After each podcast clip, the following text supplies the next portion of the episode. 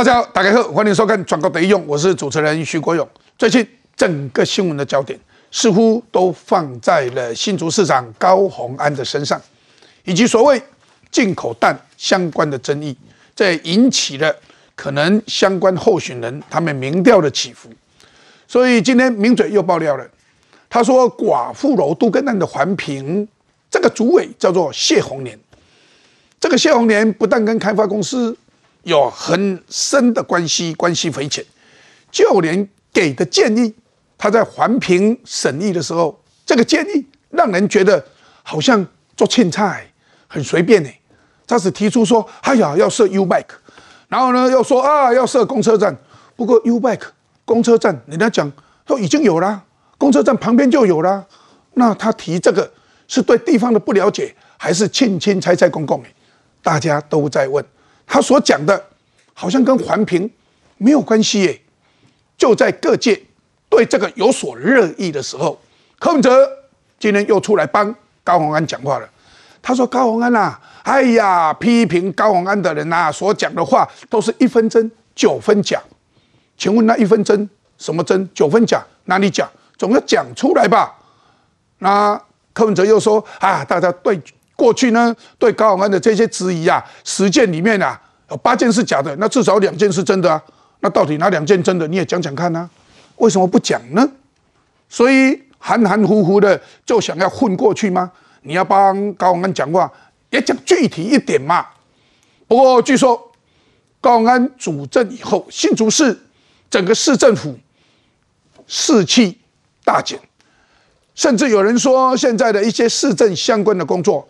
好像有停摆的状态，因为一些公务员似乎感受到，也认定了高鸿安可能不在了。所谓的不在了是什么意思呢？有人这么讲，大家是问说：那到底你们的心态是什么？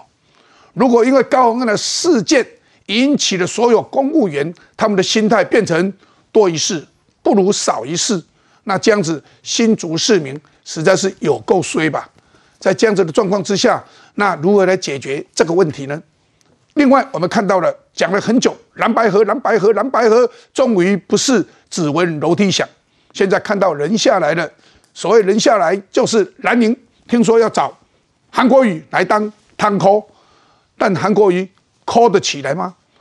因为我们看到了柯文哲，他根本不想当副手嘛，他讲得很清楚，我的民调第二名，为什么当副手？你国民党第三名，哎。不过，国民党相关的人士说，国民党不可能当副手，而且一直放话。这种放话，难道要逼柯文哲就范吗？也可以就把郭台铭给边缘化吗？大家也都在看，那郭台铭的战术到底是什么呢？每个人都有在猜测。另外，我们再看看南宁持续针对鸡蛋的问题来打执政党，不过这个策略会奏效吗？因为大家看到了，其中有很多的假讯息一一的呈现出来了。那这样子，其中最重要的，竟然发现中国在整个这些假讯息、鸡蛋的这争议里面，扮演了相关重要的角色。那这些议题值得大家好好的来探讨。现在我来介绍我们今天的来宾，第一位是我们的资深媒体人，我们的郑佩芬佩芬姐。主持人好，大家好。我们的时事评论员万朗东，朗东。勇哥好，大家好。我们的资深媒体人李玉慧，小芳。主持人好，大家好。我们的立法委员郑云鹏，云鹏。勇哥大家好。我们的高雄市议员黄少廷，少廷。勇哥大家好。我们的资深媒体人王时奇，时奇。大家好。我们先来看一下，今天本来民进党的党庆要在二十四号，但是因为发生了屏东的大火，所以他们那一天取消了。不过取消了以后，今天那民进党对于他们创党。尤其有共的这些相关的创党党员等等相关的人，他们还是有个聚会。我们来看看这个聚会。颁赠纪念礼品，民进党创党三十七周年前夕，党主席赖清德做东，创党元老们重回当年创立民进党的圆山饭店，回忆全涌上心头。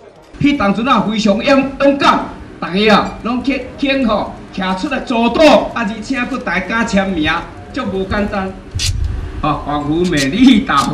事件的前戏，民主自由从来拢毋是当权者想诉给人民的，拢是经由一代搁一代，毋惊红掠，毋惊红乖，甚至毋惊牺牲性命，所争取得来。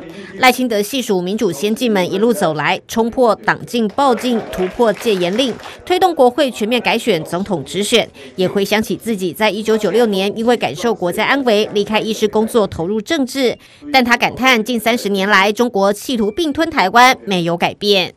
咱大家斗阵拍拼，我相信台湾社会一定安智慧，咱一定有法度成功守护着台湾啊，咱的国家。修好力量，那无个延续的话，讲不可能会行回头路。我们看到了宴请创党的党员赖清德说，明年一起守护台湾，咱的国家。很庆幸在历史的关键时刻担任民进党的主席，一方荣誉，一方面觉得责任重大。另外呢，希望明年一月十三日，大家一定可以成功的守护台湾，咱的国家。在这个时候，民调又出来了。这些民调都有相关的价值。我们看看这些民调，第一个是联合报，联合报的民调最新总统选情，那赖清德二十八趴，柯文哲二十趴，赢了八趴，八趴仍然是在误差范围之外啊，因为误差范围让他升三趴，他降三趴，那也还是六趴，所以还是在误差范围赢了八趴。侯友谊老三，这是联合报做的哦，侯友谊老三输柯文哲，郭台铭呢十趴，所以这个时候大家看看。如果他们合作的话，将赢绿营十五个百分点，有这么乐观吗？大家也在质疑。不过他们合得起来吗？那另外，ET Today 的民调，我们看看赖清德三十二趴，看看看这个，哦，这个是侯友谊二十四点五趴，这个柯文哲二十点七八，侯友谊变第二名，然后最主要是这个十三点六趴，这个是郭台铭。所以我们看到了这个整个趋势，那当然赖清德还是赢八趴好，再看看 ET Today 里面有一个比较有趣的民调，是正副总统搭档支持度。当然这个必须用猜的。他为什么他这样猜呢？因为他说侯哥侯科配或者科侯配，他们两个配得起来吗？啊，如果配不起来，那这个民调就没意义。不过他假设配得起来的话，侯科配三十六点六会赢。赖萧配，萧美琴，好，三十四点六趴。如果是柯侯配，柯文哲当正的，侯友谊当副的，是三十三点六趴。而赖清德跟萧美琴是三十三三十三趴。换句话讲，只要柯文哲跟侯友谊配得起来，不管谁正谁负，都可以赢赖清德。有这么乐观吗？何况里面有个比较吊诡的，大家也在问侯科科侯，大家认为科侯应该比较高吧？结果这里做的是侯科比较高。所以有没有要逼柯文哲就范的意思呢？大家也在问，所以这个民调蛮有意思的。柯文哲看了也许会跳起来。不过还有另外一个民调是静新闻的民调，静新闻的民调看到了赖清德三十四点五趴，那侯友谊只有十六点五趴，赢得非常非常的多。然后呢，我们看柯文哲是二十四趴，也赢了十趴，赢得更多。郭台铭只有八点五趴，所以从这些民调里面，我们看到了很多值得大家参考的。最后要看看网络的声量，在网络的声量，赖清德、侯友谊、柯文哲、郭台铭，看看这是从七月一号到九月十七号相关的这个声量的折数，柯文哲还是遥遥领先，领先赖清德一小段，领先郭台铭更多，而侯友谊根本声量差太远了。如果我们来看看。声量的折数在八月二十八到九月十七的话，那更有趣。郭台铭大赢，为什么？因为他的副手赖佩霞，这个时候看到了赖清德已经赢过柯文哲，也赢过侯友谊。不过郭台铭他的声量竟然因为赖佩霞的原因大大的领先，所以这值得大家来观察这些民调怎么来看。所以十七怎么来看呢？呃，如果从声量这边开始看起，就是说郭台铭跟赖佩霞那一天冲很高，但是他仍然后继无力啦，就是他的热度其实也就维持了那一天而已。接下来，呃，这个郭台铭展开了联署，但是其实那个势没有造起来。那对于这个民调数字上面来看哦，就是说刚刚我也跟少廷聊过，就是说其实做民调这件事情，谁跟谁合，然后谁跟谁配。这是一个化学作用啦，就是它不是简单的数学，说啊，这个一加一啊，我们就会等于二，就是没，就是投票行为没有这么的简单呐。好，那不管这个是沙卡都，或者是西卡都，或者是啊整合起来变成一对一，其实赖清德他原本在设定这个选战的时候，他就是以过半为目标。然后当时大家就觉得说，哇，真的吗？你要你要冲过半吗？对，因为他们的设定就是不管你们如何的搭，如何的配，我就是只要过半，所以随便你们怎么搭，我就是赢家就会是赖清德。所以他一直在朝这个目标前进啦。那至于说这个呃侯跟柯。或者是柯跟侯搭不搭起来，然后他们是不是搭起来之后啊，民调就可以这个这个遥遥领先啦等等。其实我觉得那个都是后话，因为现在真的还看不到任何搭得起来的一些迹象。那赖清德有一个优势，就是说他仍然是持续的在一步一步的在那边慢慢慢慢的这个耕耘，而且看起来绿营的气势是是好的，所以。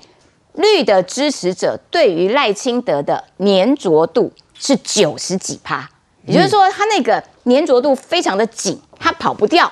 那可是侯跟柯的粘着度，侯是最差的，侯大概七十几趴粘着度，国民党的支持者粘着度太低了。那柯文哲的还可以八十几趴，那可是问题就在于说，柯的支持者跟侯的支持者会有某种程度的相。是，所以当你们两个要合合作的时候，你们下面的盘其实是会互相讨厌、互相分散。我不要投票给这一组，所以它就会造成了一加一小于二这样子的效果。那也因此，我们看这些民调，赖清德仍然是维持在一个领先的状态，而且如果从好几份民调看起来，它是仍然持续的。一点一点的往上，就是它的整个线条看起来趋势是还算蛮漂亮的。尽管说啊，执政的这个队伍当中会有很多的执政包袱，然后最近被强攻的弹的这些议题，它有没有造成一些伤害？他对党的支持度造成了伤害，对于民进党的支持度造成了一些伤害，但是对于赖清德看不太出来那个伤害性有多强。我觉得那其实还是要回归到每一个人的个人特质，他有没有认真在对待自己这场选战，有没有认真在提出他的政策。我短短的补充举一个例子。譬如说，同一天，当你侯友谊推出说哦，第三胎要给一百万的那个政策，然后大家不是问他说，那钱从哪里来？然后侯友谊说啊，这个等到实行之后，我们再来想办法。同一天，赖清德在东海大学演讲。然后学生提问就说：“哎，你提了这么多补助青年的政策，会不会造成我们债留子孙？”赖清德就告诉他，告诉这个学生说：“我们的预算是如何如何分配，所以我们有多的余裕可以来提供给年轻人。”也就是说，他对于政策是了解的，他对于预算是全盘的规划的，而不是像侯友谊说：“啊，我支票下撒出去之后是钱哪钱从哪来？嗯，到时候再看看。”那所以有没有负责任的面对自己抛出来的政策这件事情，我觉得对选民来说是看得很清楚。所以才会有网友说嘛，说什么？他说侯友谊因为没掉啊，所以啊支票福利就拼命开，反正呢没掉啊，青菜公公样呢？哎，有网友这么讲，这样合不合理？不晓得，因为他说第三胎一百万，很多年轻人讲啊青菜公公的呀，反正你都没掉，青菜公公的呀呢？哎，这个蛮有意思的。不过我们在这里要看。这个是雨晴大数据的创办人，好，他黎先生，他讲说，赢家没出现，输家众所知。哎，这句话蛮有意思的哦。输家众所知，他说短期内柯文哲、郭台铭仍然是选情最大的变数，不能小看哦。好，所以民进党要小心。不过在这里，国民党赵少康证实与韩密会处整合，侯科佩指日可待吗？侯科佩。为什么一定侯克佩呢？因为国民党不可能当副的，所以一定是侯当正。所以赵少康说，侯友谊不可能当副的，大家有共识，在十月中情势明朗后谈整合比较容易，先让子弹飞一飞。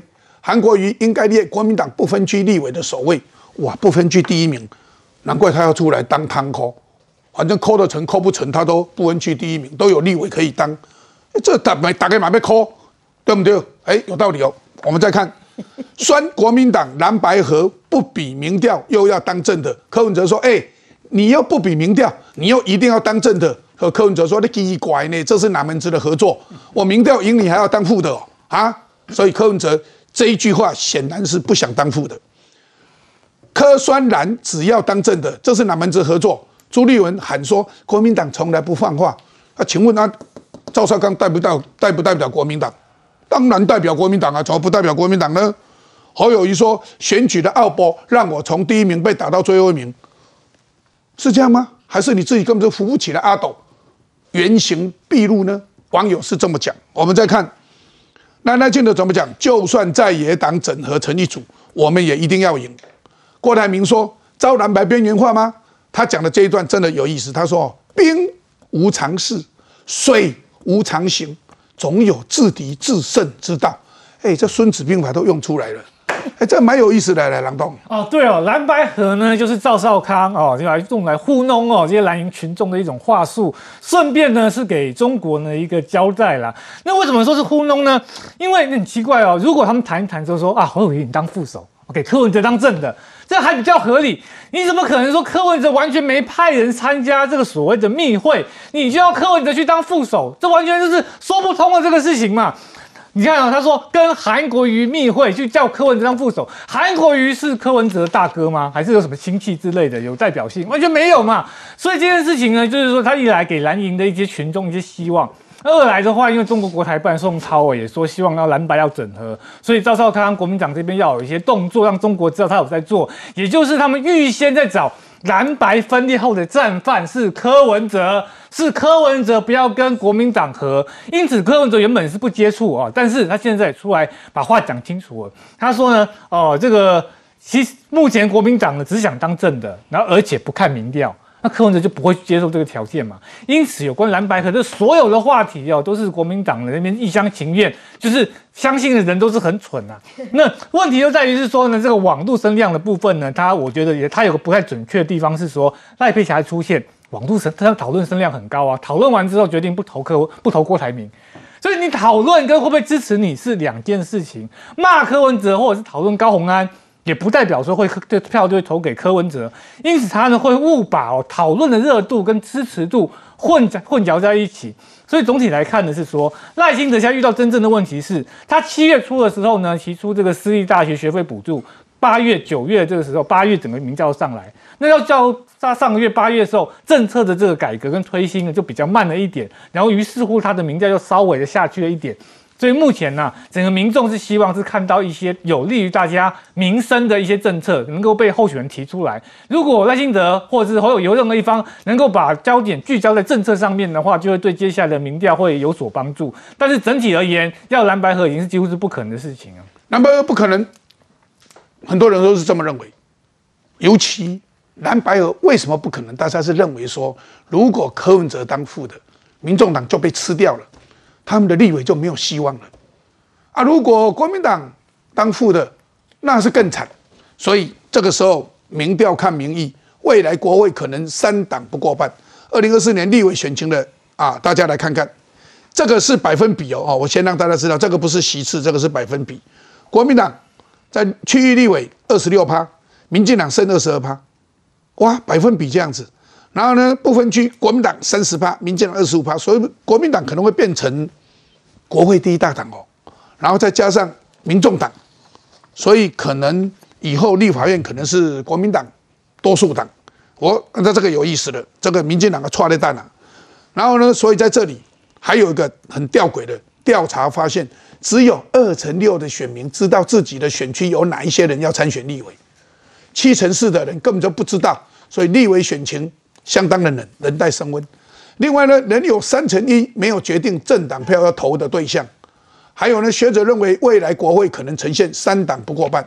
所以我们看看钟嘉宾怎么讲：没有危机意识的阵营一定会遭遇到危机。怎么来看呢？联合报这个民调就表示说，他们大概不是很清楚哈，或者他的受访的选民不是很清楚。对，这个是民立委在立立委在选举什么了？嗯。因为我可以跟各位保证，民众党的区域立委绝对不会有五席，一定低于五席，我也这么认为了。呃，你你去，不过人家人人家一点动三狗诶，我就厉害联合报是，但是联合报说他们很强欸，所以他们大概就是区对立委了哈，我不敢说他他的这些。不过这不是其被调查次对象，我要讲这不是其次，这是百分比。哎不，区域立委不是哦。对对对对对。好，嘿这这以区域立委不可能有几个动算的嘛，对不对？除非说国民党很愿意礼让他们，有某些地方，那就表示呢本来就他们也不会当，那是民进党会当选才会国民党才会让给民那个民众党去算嘛，炮灰火力走完那了，大概是这样。好，所以三党不过半，我觉得年初有这样的危机意识。那但是我觉得总统可以胜选的那个党，我认为就有过半的条件。嗯，但是总统能够胜选，应该不包含民众党。哦，那他因为他立委撑不起这个总统，除非民众党从现在开始把区域立委提到一个相当的程度，所以民众党就是一个头柯文哲没有身体，国民党头很小，身体很大，啊，民进党相对平均一点。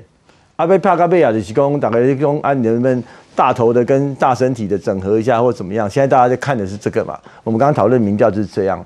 那以我来看，然后反正区域立委跟总统一定会联动。那联合报这个看得出来，他做民调的时候有那种样本上面的落差。不过这种瓦 a 对民进党对赖清德越低迷的民调，我们越要去参考。这是我们自己做，我们自己在选举的时候必须要有的警觉。所以钟嘉宾才会讲说，没有危机意识的阵营一定会遇到危机。所以对赖清德来说很简单，你也不要去帮那个郭台铭联署卖保拍票。那我们就是用一对一，你不管再怎么整合，我一对一一定要赢。那故意卡都东很牙，我们用这样的心态在选举。那再来看蓝白的整合的问题啊，就是说理性上他一定要整合，我们也要当做他整合，不然好像我很怕他整合一样。你越怕的事情越会发生。嗯那但是现实上有没有？现实上能不能整合是大家在讨论的。就是说，因为选举不是一个纯理性啊。如果选举是纯理性的行为，大家今天这些议题啊、蛋啊这些议题不会闹成这样。所以选举一定有现实跟感性的这一面。那我们刚来讲说侯科配或科侯配，好，那如果侯科可以配，那就表示柯文哲他的选举是带恨。我就是讨厌民进党立楼台，我做啥能瓦进啊？好，我屈居，我赢掉赢你，但是我屈居老二。宋楚瑜发生过啊，但是柯文哲从在从政之前就细狼马够民动，你现在如果说我加入国民党，还变成民调赢还落，然后还担任愿意当副手，他会面对的不是一加一大于二，而是你柯文哲怎么面对你？你当初看的国民党，在攻击保红天嘛，所以那些支持者会跑掉，未必来投民进党。但是他的支持者会否定柯文哲，他就不投票，是有可能的。然后再来就是说，如果侯友谊或国民党可以接受柯文哲当正的，好了，这比较合理，因为他民调长期比较高。好，那第一个就显示柯文哲侯友谊的柏林嘛，无能嘛。那无能就是朱立伦先下台。那第二个是说，你侯友谊如果可以接受柯文哲当正的，那为什么郭台铭不能接不不能接受郭台铭？郭那郭台铭他的脸往哪里摆？要先选副手，也先选郭台铭。那郭台铭不愿意当副手，要先选正的，那也先选郭台铭。但是就是 why 嘛，所以他在现实上有很多每个政党的不同考量啊。所以，但是我认为唯一可以撑到最后，说我只当正的，其他我不要，就侯友谊跟国民党，因为他身体大。我去盖书啊，我信你要好好换一条，摩利柯文哲、民众党跟郭台铭，你剩什么？还真的没有剩什么。嗯，所以柯文哲必须要想清楚，像民进党党庆一开始我们所讲的。三十七年我执政，那个呃十六年哈十六年，然后我们只执政四次，但是民进党也是从输一直输一直输累积上来，变一个正常的民主政党才有政权。柯文哲如果他很认真面对自己的总统选举跟民众党的未来的话，其实不管怎么样，他还是要选到底了。嗯，但是柯文哲并不是一个这个顾团体的人，他是自私的人呐，所以柯文哲这个是变数。好，他一念之间扣你的杠杠虎尾巴进来，或者民进党拍垮的话，有可能是这样。但是那个化学效应的变化，会造成很多人他不信任的，也不可能再回头出来参选。这是柯文哲要注意的。你的民众党是什么？那你是不是只有个人没有民众党？这个我认为是整合的最大变数，在柯文哲那一念之间呢。所以我们看到了这样子的时候，赵少康说：“哎，跟韩密会，他证实了已经密会的要促整合，然后呢，呼吁国民党让。”韩国瑜当不分区第一名，这个有意思。当贪科，他贪科如果当不成，请问责任在谁？是在他还是朱立伦？如果不管在朱立伦还是在他，那他贪科当不成的话，那可以当不分区第一名吗？所以大家啊，如果当得成，那可是好像又不太可能柯文哲当副的，或者是侯友谊当副的，那这样摊扣的扣得成吗？哎，这个看来看去，有人都讲，原来这一些所谓的探扣搞半天是为了自己要第一名，不分区，是这样吗？我先讲了哦，其实大家都是好意啦，然后喝意啦。为什么？因为其实大家其实，在非绿的里面，大家都不希望说今年底的选举真的十一月中登记出来必行沙卡都或西卡都啦。先讲这是一个大前提嘛，哈。所以一定做这样做好意的嘛，希望讲啊，是不是当口看买爱嘛？口看买啊，口看买爱啊，口看买啊，应该没有条件，为什么要当第一名？为什么要当不分区第一名？没有，他讲为了国民党是应该全力呀，为什么要谈条件呢？因为我这样，我读的这个字面意思应该是这样子啊，哈，正副总统的结合归正副总统结合啦。但是我想赵董事长他讲的，把韩国瑜列在第一第一名，是为了把深蓝的选票拉回来了。那可能应该列在十八名啊，这这是两码子事啊。把十八名的话就扣起来啊，有没有道理？不过话话讲回来了，我们先讲这个所谓的蓝白怎么合这件事啊。其实刚才思思琪跟玉鹏伟都讲到了，两个政党的属性跟二零零四年的国青是完全是南辕北辙啦。蓝青蓝呃。这个蓝跟亲民党哦，当时至少亲民党是从蓝出去的嘛。可是现在的白跟蓝，可以说它本身政党本身的它的这个呃支持者的的底气，可以说是差异性很大了。有道理。那你现在当然，如果你有一个很高的目标，叫做要整合起来，要政党轮替的话，但是要今天讲一句，就刚才其实都讲过了。政党的合作蓝白合不是数学啦，不是说我一加一就会等于二或大于二。那如果我个人认为这是一个叫化学，我本身是念物理的啦。那我认为政党的整合是一加一，这是属于化学效应啦。也就是说，你蓝跟白你要合作谈合作的那一刹那，你的温度、湿度、催化剂是什么？整个大环境很重要，你怎么谈嘛？呃，那你如果说。公告不了，本来白的支持者没有办法跟着这个科过来，或者蓝的支持者无法接受科这个人，一加一绝对不是等于二。安那代志都大条啊的。所以我讲嘛，我说蓝白叫做蓝白和叫化学反应，不是数学啦，是化学，不是数学啦。所以我我再讲回来，但今天我我讲个最新的更新的，就是当今天柯文哲讲了那一段话之后，他就底下给你吐槽嘛，一共哎。阿！你的蓝白合系，你做正的为主啊！你这真让我做哪门子合作？哎，这是哪门子合作？所以我这边要呼吁朱主席啦，我要做中雄会的人哈，摊扣，因为未来蓝白一定是党对党在讲。比如说，你区域立委怎么怎么来协调嘛？像金门一些别人讲嘛，好，这个副议长的太太是白的，陈玉珍是蓝的，两个都要选区域，那你怎么去协调？公会行啦。所以我说，未来一定是你蓝白一定是党对党。我觉得朱主席哈，你要这广纳百川啊，听下赵董事长的意思啊。呵，我我讲为啥讲你讲话是因为恁金门那个牵涉到后一任迄个县长嘛，的后说连选举也没他讲就行了。所以佩芬姐有时候哈，还有更深层的人家各自立委的考量。哎，像你简单讲，没那么简单呐。其实政治也没有那么简单呐。然后这个刚刚看这个幅面，我觉得就是是非而已。是非是非这么简单？记不记得我上个礼拜就讲，韩国瑜其实已经见过一些人，他愿意出来帮忙，但是要有一个头衔，因为名不正言不顺，事不成嘛。所以用不分区第一名当头衔哦？不是不是，他现在就是个老百姓嘛，不分区第一名不是头衔呐。啊，可是这是条件呢。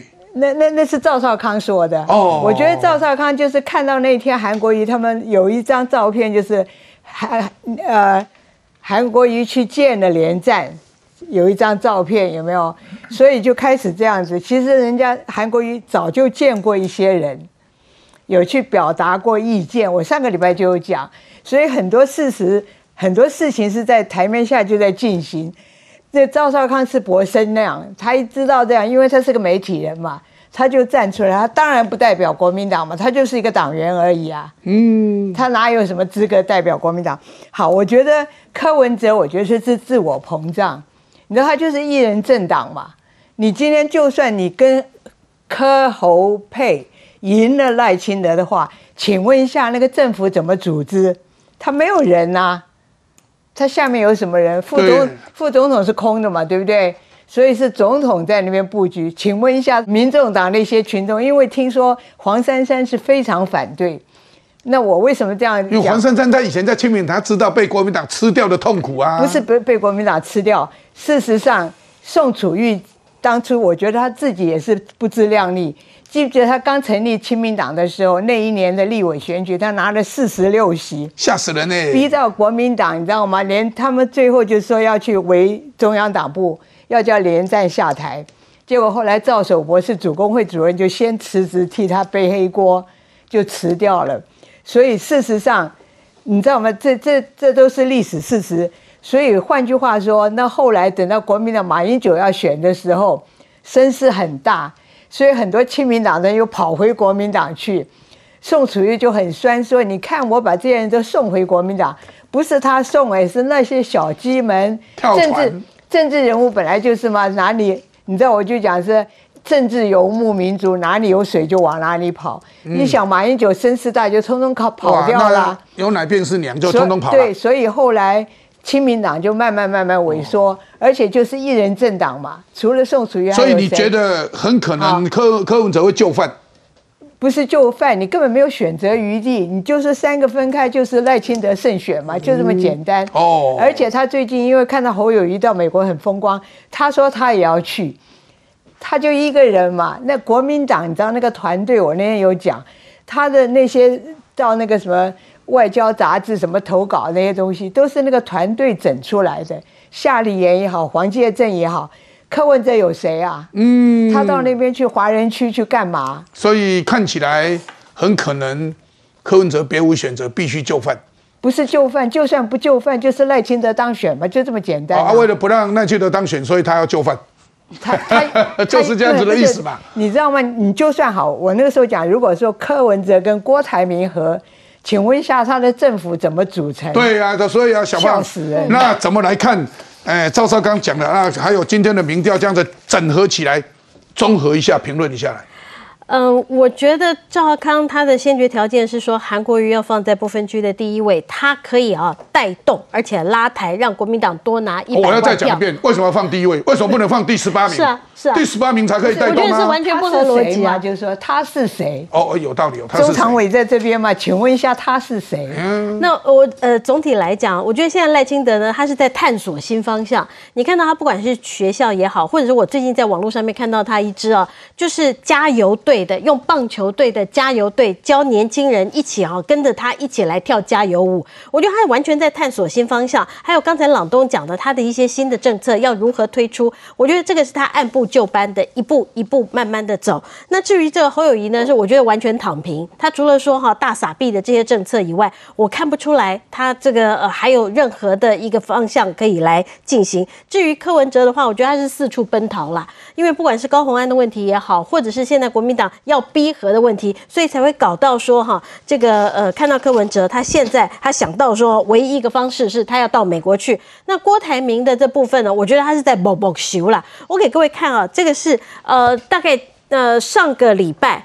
在脸书上面下广告的广告量啊，哎，我看到哈，政治人物当中下广告最多的第一位哈，我圈起来是侯友谊，他下了大概二十一万，赖清德也下不少哦，赖清德大概下了十二万左右。可是你看到郭台铭现在他正在连署，他其实是在脸书上面需要非常大的动能，可是郭台铭只下了三万七千块，所以。你就知道说他的这个联署他有多么不认真了，所以我觉得他现在整个四面楚歌的一个状况，这也反映在所有的民调上面。你可以看到他的民调为什么会落后，而且他现在落后，不管说是对柯文哲也好，或对侯友谊也好，是有很大的一段差距，更不要讲说是对赖清德了。嗯，所以我们看到了整个的民调所显现出来这四个候选人他们的走向是什么。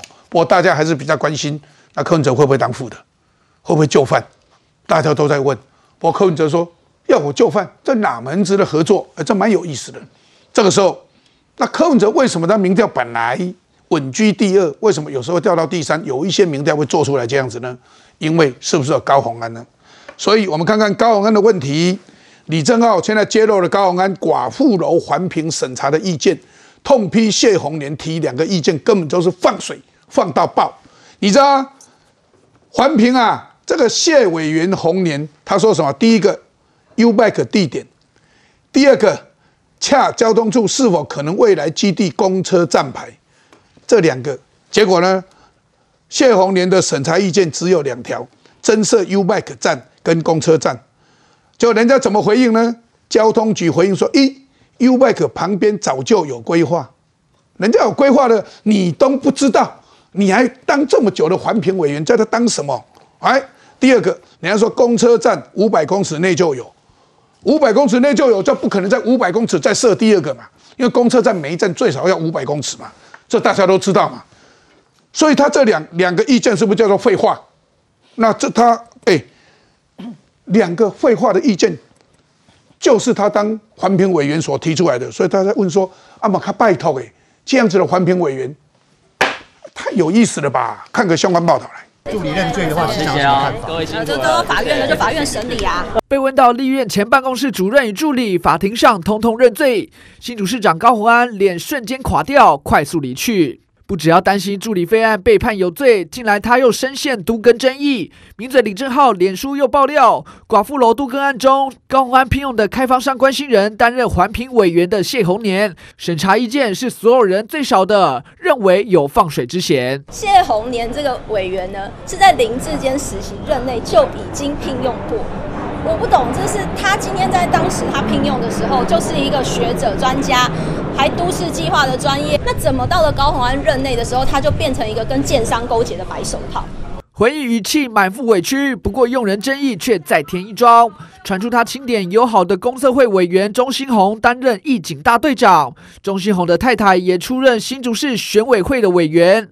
绿营议员质疑，是不是在政治筹庸啊？滥用政府名气来筹庸选举工程以及友好人士啊？是当做新竹市没有优秀的人才了吗？这不只是政治筹庸的问题，而是用这个市府的职位来还高鸿安自己的选举人情债。是一级大队长一直为无给职的义务职，遴选过程依法依规。现任大队长长期热心公益，希望外界能够正面看待。市府急忙出面想要灭火，不过这场政治风暴还被点名，可能影响柯文哲选情。她男朋友的一些事情，我也不觉得我是赞成的。我觉得，但是至于说那很多穿那个穿凿互惠的，我就觉得太过分了。可是那个泼粪泼屎哦，那那这样把它这样扩大。首都公开表态，虽然不认同男友干政，但柯文哲还是替高鸿安抱屈。只是高鸿安这把火会不会烧到民众党，还真的很难说。所以刚刚的报道就让大家看到啦，高鸿安主事的选举委员会的委员也有高友友、刘崇贤爆料说，选委会啊，这个选委啊委员呐，承包市政府的标案。是市长是装修标案用最有利标给谁？给李惠敏这个选委，他去当选举委员会的委员，还可以标市政府的。李惠敏也是名建商，并担任丰进建设的董事，又是建商，也承认宣泽科技的监察人。而这家宣泽科技的其中一名董事就是宣明志。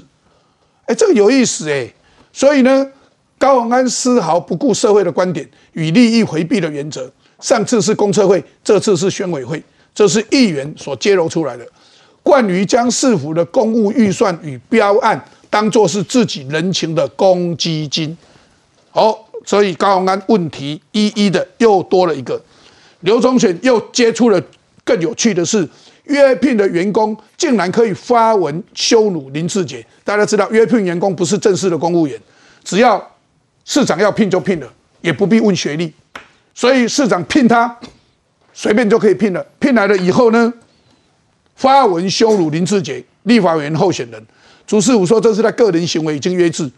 像这种行为已经违反了公务员服务法，没有行政中立，那就应该 fire 掉啊。而且约雇员工 fire 掉，约雇员工 fire 掉很容易啊，就请他走路就好了，因为他不是正式的公务员嘛。另外，我们再看到新竹市政府的市政停摆了，议员所资料。市政府竟然回说你打一九九九会更快，我第一个听到安呢，有够离谱。再来呢，判保障孩子就近入学，大新竹高中就学权益自救会向赖清德递陈情书。奇怪呢，为什么要向赖清德递陈情书？因为你市政府没有功能了。新竹市府员工爆出中秋福利礼券被取消了，哀叹说换市长就没了。博士没取消五百元的中秋礼金，高鸿安说前市府错误编列预算，真的是这样子吗？所以朗动新竹市政府怎么变成这个样子呢？对，因为高鸿安哦，再过大概三四个月，他的主种树的这个助理案一审有罪，他就停职，所以他现在呢处于待退阶段。那因此呢，新竹市府呢就在空转，有什么问题打一九九九，居民要申请就找赖清德。我在这边在逐家的发现一个秘密哦，就是在。寡妇楼环评这件事情呢，原本前面的三次都是吕影兵，从林志坚二零一六年隔七年之后到今年的三月跟五月都是这个吕委员，可是为什么到八月的时候谢宏年就跑进来，而且他一进来就说通过吕影兵到底做了什么事情？我终于把它查出来了，因为吕影兵在今年五月的时候，他的评他担任主持人，他评审意见是说这个停车位哦，寡妇这边。以民国八十五年台北市的资料是否过时不符现况，也就是他揭露说你这整个评估资料拿二十七年前的资料去判二零二三年现在的这样的一个资料，因此呢，这个停车位的问题是这样哦。他们到了二五月的时候规划的汽车位呢是一三四九，结果到八月的时候汽车位不但没有增加，还减少，变成了一三四六。原本建议哦，停车位跟每户的比例要一点五，一直在一点二都没有变。所以吕颖斌他讲出了这个停车位这个具体的数据，构成了他被撤换掉，换谢红年上来马上就过。那我讲为什么这个要一点五？因为他讲他讲的很学术了，简单的讲就是说，住户哦一户他可能会有两台车，有些人两台车，如果你没有配上一点五的这个比例的话，你第二台车怎么办？停在外面的停车格，你会排挤到其他社区的这样的一个人的这个出入，加上它这个呢，总共一千多户的这样的一个社区，非常的大，一万平的土地。当里面有一堆住户都有第二台车这个时候，他就会把周边的停车位全部都塞满，都停满住户的车，造成非常严重的交通问题。就是为什么吕颖斌那个时候都说要一点五的比例，可是卡住了租发案之后，就让谢宏年进来直接护航，所以把吕颖斌干掉，让谢宏年进来。谢宏年最大的问题是说。他跟负责环评说明书，就厂商找来写说明书的张义寿，嗯，都是中华天使投资里面的人，也都是中华大学的人，在同一家公司里面，都是担任读懂或是监察人的角色。这样的一个利益冲突跟没有回避，也构成了高鸿安他非常多弊案，到一今天出来说明都没有讲清楚。嗯，所以吕颖斌因为他提出真正有关环评的意见的时候，被干掉了。被干掉以后改谢宏年，就谢宏年提出来的环评意见，我可以不客气来讲叫废话。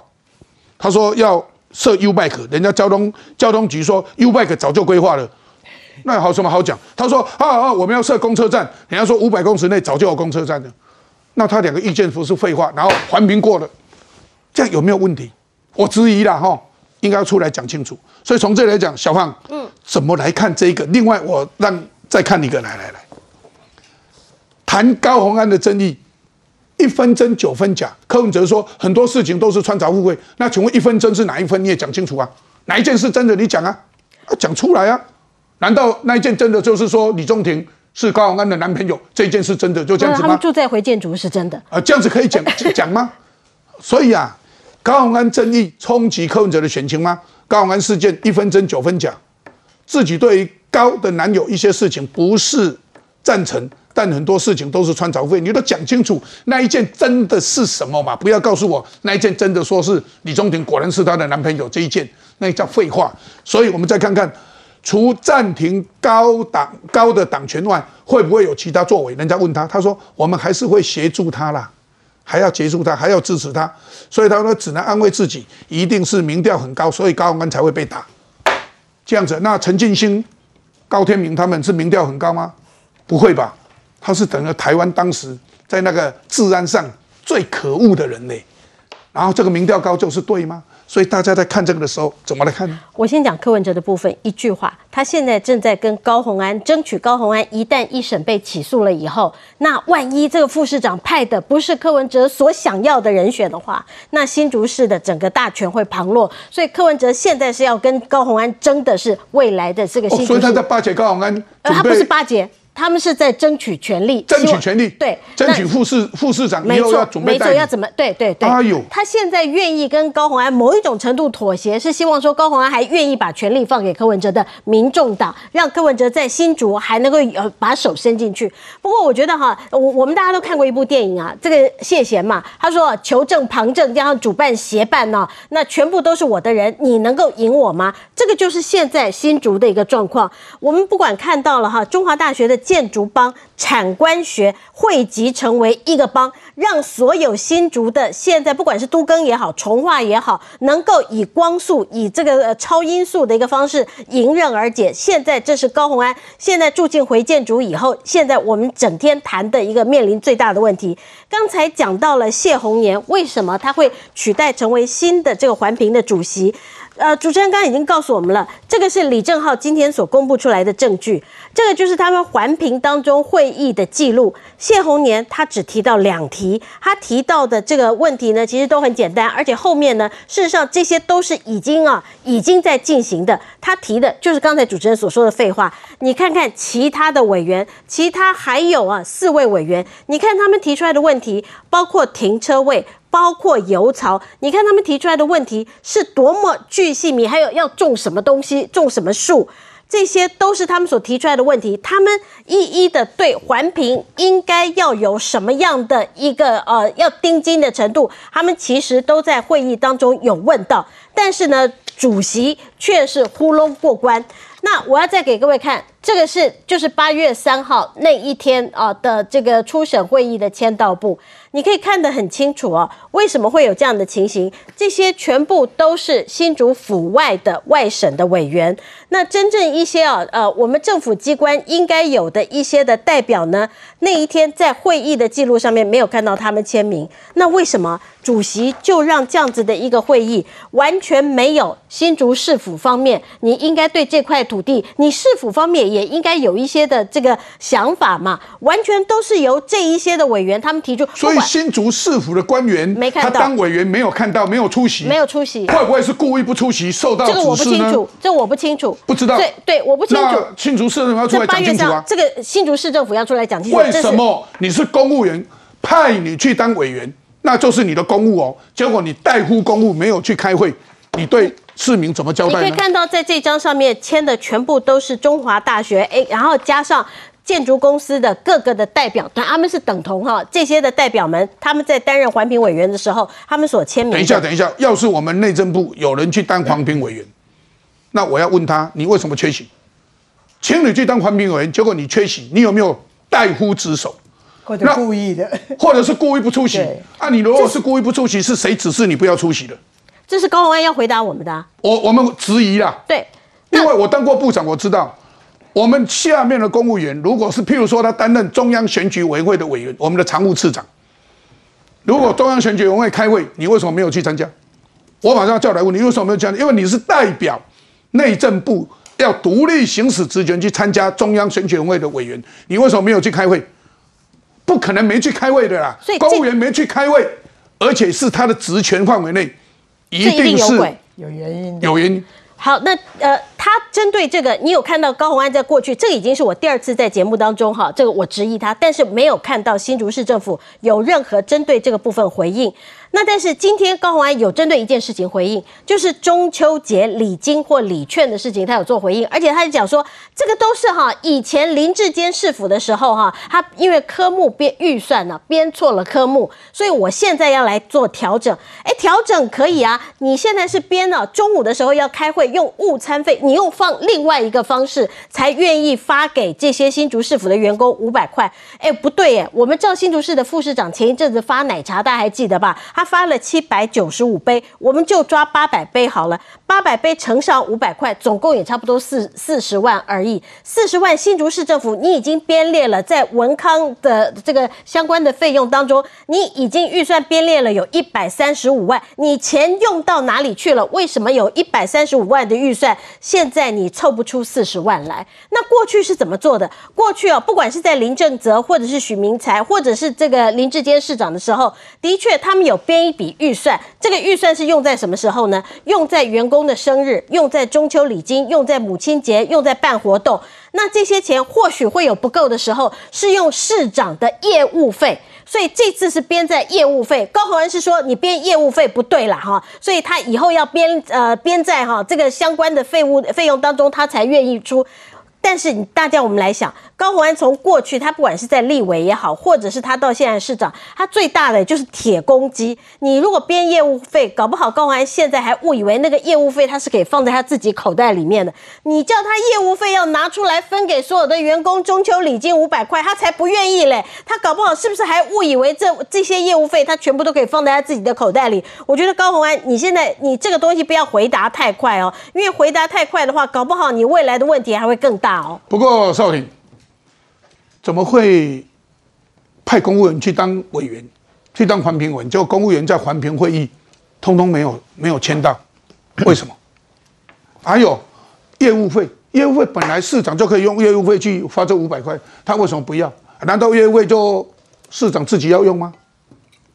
所以这个公务人员会缺席，就叫技巧性缺席嘛，对不对？所以我觉得其实。高雄安的事件哈，前面那个观感性的问题，就是豪宅以及这个这个这个豪车啦哈，这跑车先不讲的话，其实现在所出来这些都更案跟重化案哈，都是跟他的市政上是有相关联的，而且这些相关联，随着所有这一些什么呃建商里面的什么董事啊或者监察人，会发现说。这些跟高雄安本身好像都有一些利益关系呀。那这个东西，当然我们这边呼吁的是说，减掉必须要去查清楚嘛，这是一定的啦哈。我觉得减这个减掉才是一个最最后一条防线。所以以你当了这么久的民意代表了，公家机关派一个公务员去当什么委员会的委员，去当什么委员会的委员，请问他可以缺席吗？当然是不能缺席的。啊那为什么都都信徒是缺席的？所以我就说。当你这个事情没有被揭发出来的时候，这叫技巧性的缺席嘛？其实我我们在议会里面，技巧性的缺席就是万一需要表决啊，就这一票都不见了，就或者是让他们就将无疑通过了，就表示其实整个委员会里面的委员的设定是谁去当委员，是否代表是谁，外面聘委员是谁，早就都已经内定好了哦。这个就是他们最技巧性的，所谓技巧性的参与、技巧性的缺席，都是这个样子嘛。结果你在这边基地法有很多的案子都是这样子在进行，一样也会发生这种情况。议会跟立法院都是一样的，委员会一定有内聘跟外聘委员，内聘就是市府的嘛。那内聘怎么可以不去？因为你是公务员呢。看到有内聘的。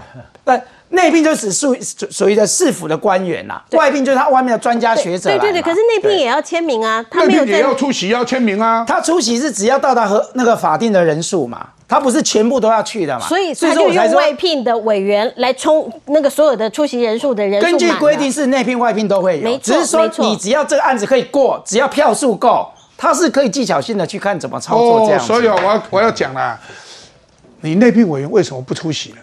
你是代表政府要讲出一些话，你结果你这个不出席，就让这些像谢荣年提出那两个意见，我不客气的讲，那叫废话。因为人家交通局说 U bike 早就有规划了，五百公尺内早就有公车站，结果你提提出这两个，这叫意见吗？这个叫专家吗？我看这不要叫专家，叫小老百姓来，他们每一个都会的。所以，佩文姐，怎么可以内聘委员、公务员可以这样缺席呢？其实我刚刚看这些名单哦，我看到一个我熟悉的名字，叫做薛明志。刚刚讲的李慧敏，他就跟薛明志那公司有点关系的。好，一个问题就是说，高鸿安在做新竹市长，你有没有发现完全就被这些建商啊什么这样围着包围？他完全不懂这些东西，他已经完全失去他的主导性。我觉得他完全是被人家操控的傀儡。我一个问题就是说。这些人的牵牵扯扯，薛明志的公司有介入。薛明志，你知道多年来对新竹市的市政非常有兴趣。嗯，还记不记得许新莹？在徐新宁，哎，那个立法委员曾经是全国第一高票，在新竹市当选立法委员，后来他不是成立了一个叫民国党吗？对。然后那真正出钱的后台老板就叫薛明志。那这一次高鸿安选举的时候，薛明志也是大力支持，因为他就代表郭台铭嘛。嗯。所以换句话就是说，我觉得高鸿安他被这些东西完全这个完全操控，然后他根本不知不懂这些东西。你知道我我印象中就是他唯一做的就是去查那个大密宝，就是挖那个棒球场，其他的东西我觉得他应该是完全受制于人，才会搞成今天这么乱。所以我觉得他的问题还很大。刚刚讲他那那些钱应该给员工发那种慰问金，他认为说不定他觉得那个他真的可以放在口袋。业务费当然市长可以用，但是市长可以用在。员工的身上，然后公公用嘛，他可不认为是叫做市长啊，他自己有一些啊公务上或者通通他自己的来来用，这个也是很奇怪。他也就自己用了，就留着自己。比如说他自己当市长来的婚丧婚丧喜庆什么，其实这个业务费你也可以。我觉得我觉得他的问题真的很大，因为他真的不知道做一个公务员，你知道市长就是公务员嘛，做一个公务员，你的操守、你的分际在哪里？你你一个副市长说的就把人家开除，你上飞机之前就说人家不就就停就就退掉，我觉得这种东西很离谱。你看他所有做的这种建商涉涉入的，我觉得已经到离谱的阶段。嗯，为什么可以容忍到今天？所以新竹市政府应该出来讲一下。刚刚小芳拿出来那个资料说，内聘的委员那是新竹市政府的公务员，他都没有签名，没有签名就是代表他没有去开会了。不能有开会一定要签名嘛，这一定的嘛，因为你去开会啊，可能有出席费什么费，所以你一定要签名。没有签名就是没有去开会。那你是公务员，派你去，你怎么可以不去开会呢？可是我觉得这样有点为难。为什么？因为会议的主席就叫做谢宏年，所以呢，他怎么为难？他是公务员来怕什么？他在召集会议的时候就啊，你们礼拜三早上要开市政会议哈啊，那我们环评会就礼拜三早上开，我刻意排除你。我这样子才能掌握我的票数，有没有这种可能性？也就是说，他要能够全权的掌握这个会议，他其实有很多方法。要是在内政部哦，他来这一招的话，我就讲说，哎，内政部的部务汇报的时候啊，譬如说市长如果是内聘委，哦，市长去那边开会，副市长来开会会。不汇报不就好了吗？那个是你呀，啊，可是人家就想要让这个赶快快速过关没？我觉得他的问题太大了。二十几年前我在高雄市政府服务过，那那个时候有一个被调查的案子，是两个停车场的审查，最有利标审查，就后来被爆料，在议会上咨询市长说，哎，上下午两个停车场基地不一样，设计图都一样，两个都得标，哎，这个一定是有问题嘛？后来回去查的时候，一样。公务员的这个我们的内聘委员都不出席，大概的红虾在讲这有问题啊，啊嘛，他们不想，那时候了二十几哦，不想去背书，对吧？啊，引东武红虾，因为他是主管机关，不管你是哪一个机关的代表，保护自己，你对我我我我总也有可能也有可能，我总不背书可以吧？他不去，他不去出席。你如果出了问题，像谢宏年、青菜公共的两件废话讲一讲，跟我没关系，跟我无关。现在的地方政府跟中央政府很少最有利标或审查什么环评会这样做了，而且就高炸就高炸，你就可以看得出来说新竹这群人多敢。第二个新竹的政风多落伍。那新竹市政府的讲法更好笑，他说：“哎，这个环评委员，你不要说，你不要认为说他们不专业。他说这也不是大会。”最后要送一个二十一人的环评大那个都审大会里面去决定，这个只是其中的环评的小组开会哦。他所以说公务员不去督报后娘，那但是你就去看他审的内容，因为在议会里面，在立法院里面都一样，越下面的委员会审的越细嘛，没错。所以八个委员会对不对？独立要审，然后这个议会叫小组，一起公务小组、民政小组，嘿，猛啊，他有啊。上去院会、上去议会的大会的时候，那个大家比较广泛讨论，其他不是这个小组、不是这个委员会来，你的门卡抽，好，问的比较宽、说广，所以他在这个这个环评的小组里面，其实那些委员不管公务员有没有来，你要问的是比较细的，所以有些委员问到树种，我进些奇怪草啦、哎暖棍啦、土啦，他问啊，主席问的比较 U bike 那些都是做球嘛。但但是你去看说在右在右楼我讲很古老很落伍是什么意思？其实这一群人他们自己有应该回避的身份不回避，包含高鸿安跟这些人熟，什么阿满仪啦，什么谢红莲啊，不要用沟沟通正来正去。可是你去发现说他们是不知情造成这些现在社会误解，不是？他们每一个都有做回避事项。谢红莲说：“我提两个意见，我专业。”然后在高红安祝她男朋友说：“我有租约，早就准备好，强迫我骑板扣，只是不合行情。”再来，高红安坐好车，特别在前面下知道观感不好。每一个事情他们都想过，就是明知故犯。如果我不小心，我根本不知道说这个有问题下来，那不一定不知者不罪。至少我认为你不理解嘛。就他们每个东西都给搞了，都想要做断点，结果反而让人家看到的公务员的断点是什么？我就不参加嘛。我前面不太记所以也。运鹏讲的对，也许那公务员他是知道有问题，他不想去背书。假如是这样子，那正风更要查清楚啊！你为什么不去不去开会，把理由讲清楚？问题更严重，问题就更严重。所以啊，这个的确是让大家觉得怪怪的。除了这个以外，我们看到了高鸿安影响到了这个柯文哲，不过会不会蛋的问题也影响到了所谓的赖清德呢？我们看看。打出绿鸡蛋，剖照后删文吗？真相是什么？网友剖绿蛋后又删文，所以呢，我有网友剖出九月十八日买了台农盒装蛋，敲破一颗蛋，蛋白竟然是绿色的，然后他马上删文，结果这个人仍然不出现，不出现呢，竟然来剖文澄清说我没有删文啊，而是遭管理员下架。我做饭二十多年，打过无数的蛋。但不是这次亲眼看到，我也不会相信，绝无造假，绝无造假，你就出来讲啊！因为现在人家要查嘛。这两天网络上有贴文，紫色照片上是政府进口的坏掉的鸡蛋，这是不实的讯息，已经请刑事警察局来尽速查明真相。这是行政院长陈建仁讲的，所以你是假消息，行政院长已经跟你讲这假消息，那你就要出面讲啊！刑事警察局要查了，还有。现在又有一个什么好油的一个问题，要警察限期破案，这什么一回事呢？我们再来看相关报道。总统信箱收到恐吓邮件，标题写着“我在总统府装了炸弹”，还在内容注明下午三点会爆炸。邮件信箱主人脸书好友版主收到系统寄的确认信，才知道遭人冒名寄恐吓信。刑事局组成专案小组调查，发现手法如同中国学生张海川冒用唐泽贵阳的名义犯案，冒用。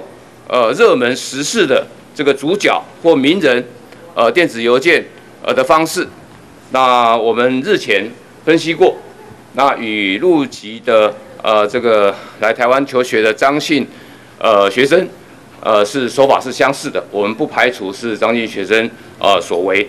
脸书好友版主除了被冒名发恐吓信，之前也在脸书发布委任律师声明，指使因为鸡蛋议题被恐吓危害人身安全。二十七号中午更发文强调，持续遭骚扰抹黑。根据好友自己发布的骚扰内容，寄件人显示为高雄观光局长高敏玲，高敏玲连夜报警，并且谴责冒名者。深夜接近十一点半，网友另被好友发布脸书文章，声称遭到这个威胁恐吓跟网络骚扰的这个呃状态。那我也在他发布的文章当中发现有不明人士冒用我的名义来发布这些威胁恐吓的信件。那因为非本人所为，所以我也在深夜完成报警的动作。恐吓风波还没完，被冒名发恐吓言论的还有总统蔡英文跟副总统赖清德。登录总统名义信箱的来源皆来自于境外。那此外呢，信件内文则有部分来使用简体字以及中国用语。那总统府已经会诊相关的数位机证来提供给警方。刑事局根据嫌犯惯用信箱锁定中国人士张海川进行调查，而总统府资讯单位也查出这些信件使用简体字，种种证据都指向这应该又是对岸的卑劣手段。我们再来看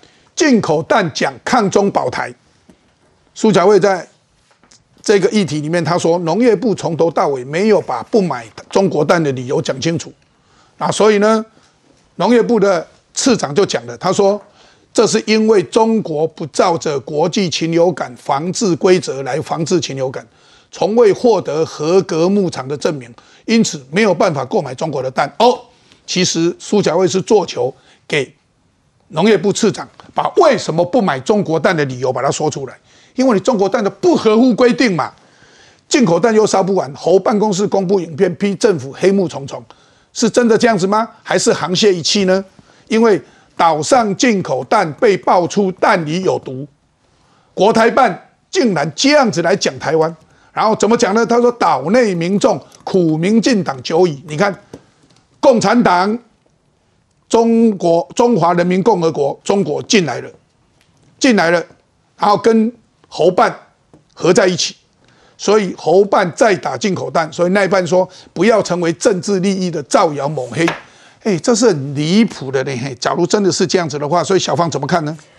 呃，我觉得这一波哈，呃，蛋已经走到这边哈，现在这个蛋也涨价了哈。那我们现在大家买蛋，大家都可以感受到了。那这几天我们终于了解到为什么呃要逼陈吉仲下台，为什么要把台湾的蛋搞得这么乱，为什么要把台湾的社会搞得这么乱？原来是我们要进口中国蛋，原来是要让台湾人吃中国蛋啊。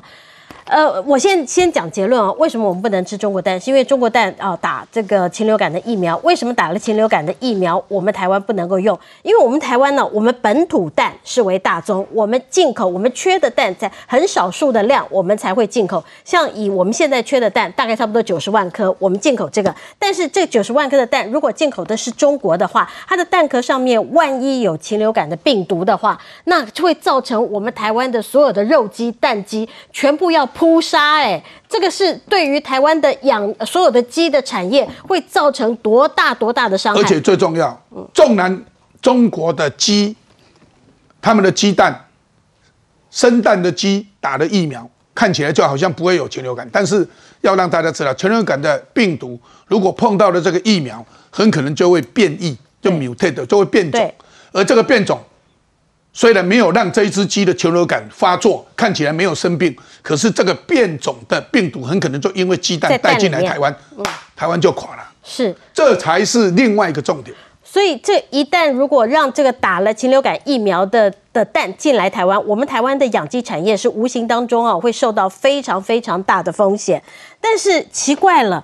为什么我们从今年的三月的时候，当台湾当时的确有缺蛋的时候，中共当时怎么讲呢？台湾省的代表，中共台湾省的代表说：“哈，缺蛋的问题，只要台湾跟中国统一，我们就可以解决了。”这是三月的时候讲法。然后我们看到很多哈，包括陈辉文啦，包括黄志贤啦，就一直在鼓吹说中国蛋为什么不能吃，甚至要这个黄国良一个联合报的呃的一个主管，他还说：“哈，哎，我们这个吃巴西蛋呢，难道就会让我们身上的基因？”的什么华夏的基因会不见吗？那难道我吃乌骨鸡蛋我会变黑人吗？我吃白蛋会变成白种人吗？所以这些非常荒谬的言语啊，你会看到在这个呃现在的一些我们异温层当中出现啊。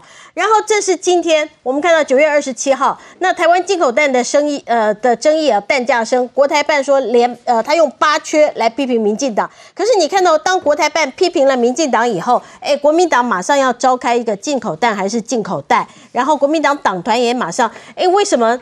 这个这个是完全是同步的作业，怎么会是这个样子啊？所以我觉得这个是现在台湾我们大家遇到蛋的这个问题，大家必须要去冷静思考的。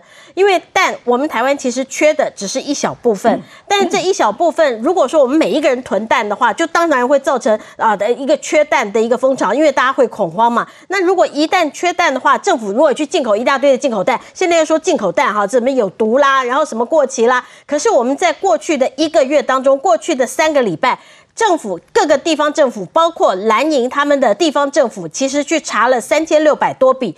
你去查了以后，发现没有进口蛋过期，没有有毒的蛋，没有因为你吃了蛋而造成你身体不适的状况，全部都没有。那我们到底过去三个礼拜我们在闹什么？过去叫陈吉仲下台，到底在闹什么？这个蛋我们到底还要炒多久啊？所以我要看到另外一个议题。有一个网站叫做“林北好友”，遭恐吓关板。我要让大家了解说，我在当内政部长的时候，每一次碰到咨询，万一有个刑事案件发生，每次问说你多久要破案，限期破案，我说对不起，我不给警察限期破案这四个字。记不记不记得这个好几个案子，包括啊当时的相关的。很多的案子的冤狱的产生，就是因为你限期破案，所以警察有时候就会去刑求等等，所以不可以有限期破案，这是一个基本的。但我们希望他尽速破案，应该是这样。可是呢，这个时候在立法院有立委就说一定要要他限期破案，强迫陈建年来讲说你多久可以破案？可以这样子讲吗？所以陈建仁最后才讲说，三个月为目标来破案，冒名林北好友恐吓总统府，刑事局说不排除终身张海川所为。结果呢，有猫腻在哪里呢？林北好友的这一个，他讲说，昨天的声明被检被检举到移除了，其中我们要看这个，而张海川也传讯息给我，给我表示这不是他寄的，哎，奇怪，你跟他有联络，人家在怀疑这个啊，所以大家讲说这里面到底有什么猫腻，不知道。台湾大选逼近，假消息蔓延，外媒说中国正助长医美论，所以社群媒体纷纷测言论查核，引起担忧。所以全球科技正义联盟直言，恐怕兴起二零二四年全球选举的海啸。啊，这个蛮有意思的。所以怎么变成这样？大家记不记得当时王银先命案？嗯，王银先命案怎么发生的？李斯科，李斯科抢银行，结果限期破案。那警察限期破案，在民国七十二年，呃，七十一年，既然要限期破案，警察就开始抓，最后呢，刑求王银先，变成王银先，最后牺牲了，他根本就不是凶手，也不是抢匪，所以限期破案是很可怕的，不应该去这样要求限期破案。可是国民党现在一直要求限期破案，怎么来看？因为它里面牵涉到说，他是对第一个是这个网络上的意见领袖了，第二个他。言言论上面对民进党比较不友善，所以被恐吓，所以被要求限期破案。那王银仙的命案为什么我会知道是李思科？因为那时候李思科打到的那个土银的那个经理，刚好是我当时国小导师的先生。哦，所以那个案子我们追了很久，老师上课到一半就不见了，因为他后来才知道说原来一起阴安嘛，哈。那后来这个王银仙的命案，就是那时候限期破案，什么总统蒋总统震怒，给我俩杰来督小嘛。然后后来大家说啊，一开始还说他能他死掉跳，他说是王银先逼他，叫王银先畏罪从中正桥跳下去，最后抓到了，原来不是王银先，是李斯科。请求他的那些警察后来还某种某种默契之下，跟让让他潜逃出境啊。那一些警察有的被判刑，那很多警察那时候请求的警察要被判刑嘛，绕跑竟然可以。可以出去，然后跑到那跑到澳洲，跑到哪？所以会问院长要限期破案的，就是他们有同仇敌忾了。刚刚和民进党拍垮雄厚啊，但是没有法治观念。好，那但是你说台湾被这样子凶悍，我们也有啊。那今天早上曾明忠招委质询的时候，他也要求说要严办，然后不能说因为王宏威，所以你就不办。我说不是啊，我自己被威胁说郑云鹏要上电影去死的，全家死光光的，到现在最后检察官又不起诉。台湾的法好像那种言论自由无限上纲到检察官连送到法院都不愿意嘞，这是台湾的问题，不分政党哦。但是我们回过来讲这个假讯息、假新闻蔓延的事情，为什假讯息跟假新闻又不一样？假讯息是谣言，假新闻是媒体，媒体也倒走啊。所以你从那个网络上的谣言、假讯息变成新闻，那个就严重了。在这一次在讲的这些社群媒体有言论查核，是从。四年前，二零零四年台湾总统大选前，跟美国总统大选前，那时候 Google 脸跟脸书开始要求几个，第一个你有仇恨言论的要下架，他会去封锁，封锁几百万个账号，然后再来他要求你政治在选举的时候广告要实名化，哦不要哎这个是公狗爱下，哦不要像出几爱下，所以是那样子，台湾算是一个实验市场。那实验室是到现在，他说要撤掉的话，那这个很显然对大家全世界对这些平台的信任度本来就不高了，到后来会更难管制。所以台湾是不是被施压要求撤掉？对台湾的选举跟美国选举要影响，这我不知道。但是实质上在这些平台上面要有某种程度的法律之外的查核，我是赞成的。好，磨一些软布嘛，你像那些蛋，到目前为止包含高雄的陈美雅议员，然后那个绿色蛋被两杯茶许弄公弄弄公，我不透露来源。就美之前的那个上面刚拿出来那个绿色的蛋，那也是假的。我认为陈美雅那个也是做的。那我希望陈美雅议员赶快把你的来源供出来，查到查到坏的蛋，查到来源，这才是保障食安嘛。不然陈美雅议员在爆料。